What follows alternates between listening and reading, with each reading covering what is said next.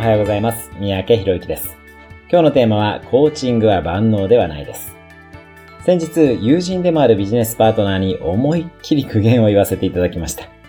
コーチング的なスイートなコミュニケーションもいいのですが、危機が迫っている状況には向かないですし、コーチングでは響かない人にはズバッと切り込むしかないと思っています。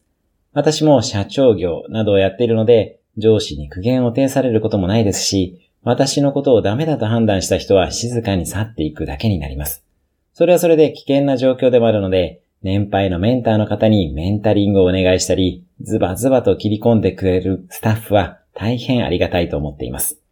コーチングでも苦言でも説教でも褒めるでもコミュニケーションのやり方はいろいろあって構いません。どれが正しいではなく使い方、そして何より大事なのは使う時の相手への愛情ですよね。愛のあるコミュニケーションをとっていきましょう。